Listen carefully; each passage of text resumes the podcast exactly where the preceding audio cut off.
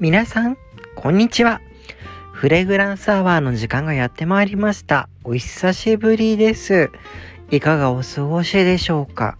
もう9月もね、終わりということで、皆さんは何してるのかな？というところですが、秋もまあ深まってきたところで、このテーマで今日は行きたいと思います。今日は金木犀の香りということでテーマでお話ししていきたいと思います。もう結構ね、街中でも金木犀の香りしっかりしてますよね。可愛いお花で、よく昔取った金木犀を白ワインとかにつけて金木犀のお酒を作ったりとかしたこともありましたね。まあ、そういうわけで今日は金木犀をテーマにお話ししていきたいと思います。それでは、最後までお付き合いくださいね。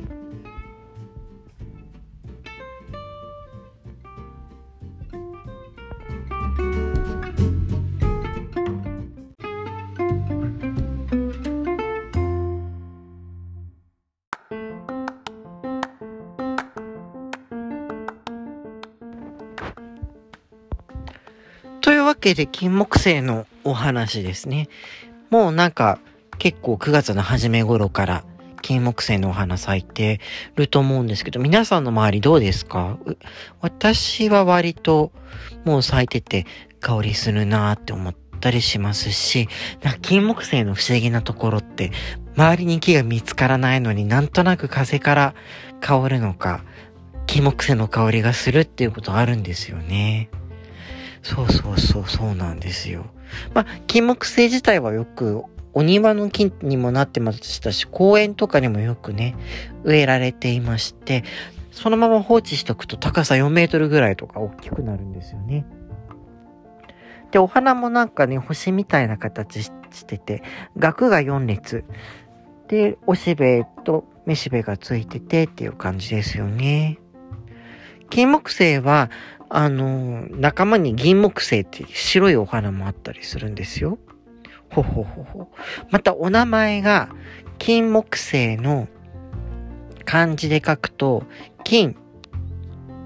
はまあ普通の金ですよね。で、木もまあ木ですよね。で、繊維が何なのかってちょっと悩んだことありません？実はこの繊維というのは動物の細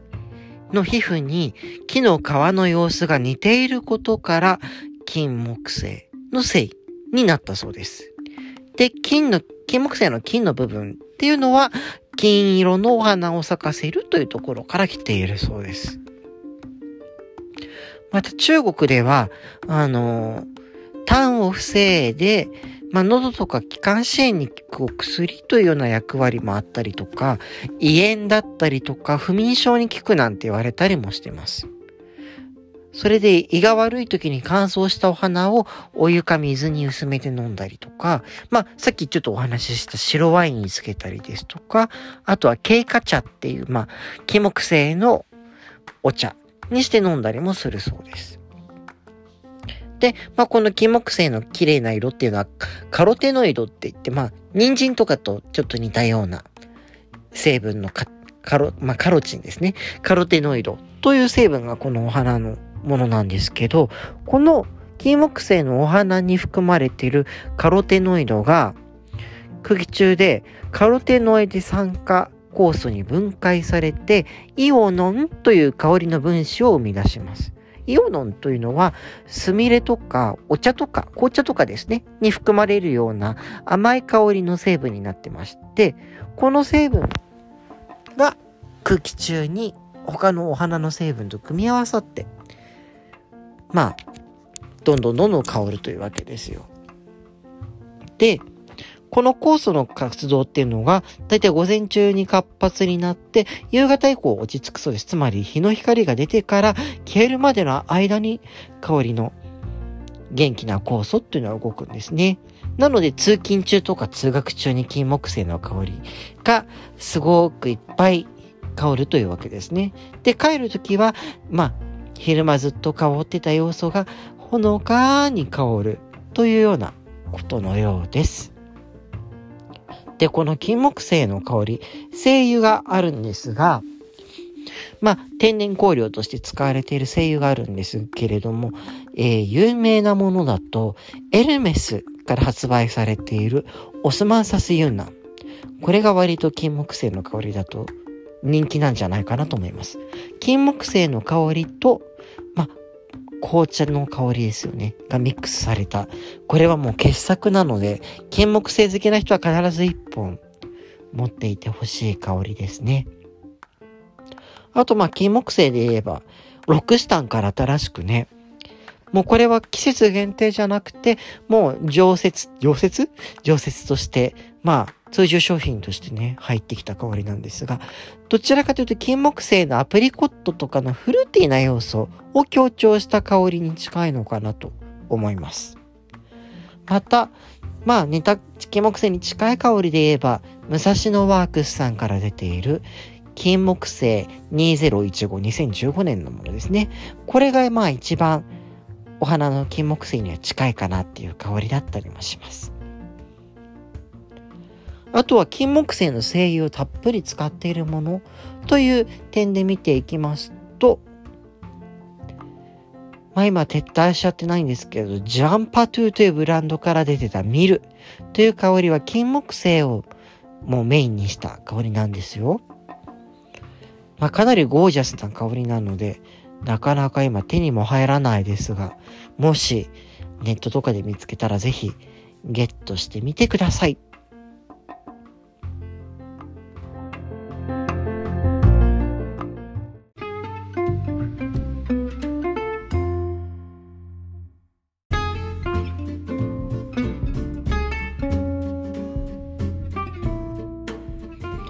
まあそんなこんなでじゃあ私は金木犀の香り何を使ってるのかっていうとトバリというところから今だとのどこだろう伊勢丹新宿限定かなで出てるトワイライトロマンスという香りを使ってます。で、これどういう香りかというと、えー、六花線で有名な小野の小町をテーマにした香りで、ベースには日本行動と協力して作った平安時代にたしなわれていたお香をイメージした香り、秘伝ジャポニズムという香りが含まれています。で、まあ、白檀の、まあ、香りとそのお香の香りに、バラと、そしてメインとなる金木犀の香りが漂うという、ちょっと面白い香りでして、金木犀のちょっと切なくなるような香りから、穏やかな、そして上品な、まあ、香の香りに変わっていくというところが、まあ、この香りの良いところで、それを様々なちょっとフルーティーな要素だったり、フローラルの要素がカバーしてくれているというのが、まあ、いいんですけど、トバリは日本のブランドなので、まあ日本的な香り多いんですけど、これはね、結構私お気に入りなので、おすすめしたいかなと思ったりもします。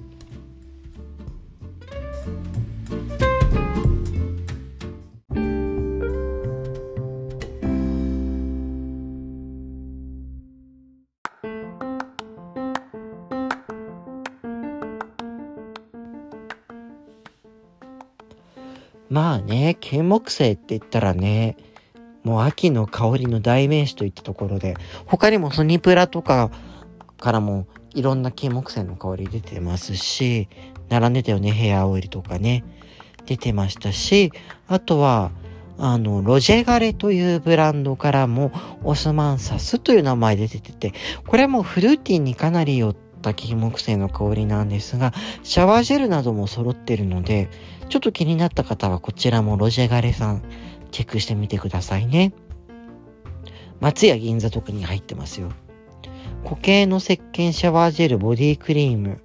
香水から色々と揃ってるので、LINE で使えたりしますね。で、香りもかなりライトで、爽やかな感じでは、金木犀の香りもちょこっとするので、私はなかなかこれおすすめですよ。お値段も割と LINE で揃えても手頃なので、気になった方はぜひ試してほしいなと思ったりします。あとそうだな、金木犀だと生活の木からもバスミルクだったり、エッセンシャルオイル、ブレンドのものですけど出てますね。まあ、精油自体も取り扱ってるんですけど、精油自体は何だろう。ちょっと、まあ、金木犀なんですけど、ちょっと薬っぽい香りだったりとか、レザー革の香りに近かったりとかするので、単体で使っちゃうともう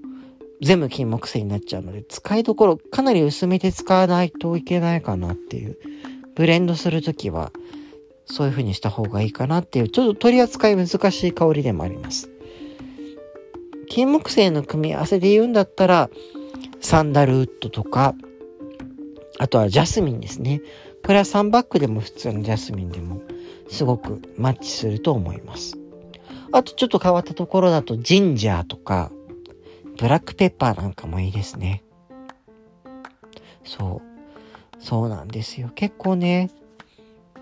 金木犀のおかわり割といろんなものと合うんですけど、バランス気をつけないと全部金木犀が他の香りを食っていくので、バラとかと組み合わせると完全に金木犀に負けますよね。あとは限定でジョン・マローンからもスマーサス・ブロッサム出てましたが、もう今出てないのでね。っていうところだったりかな。うん。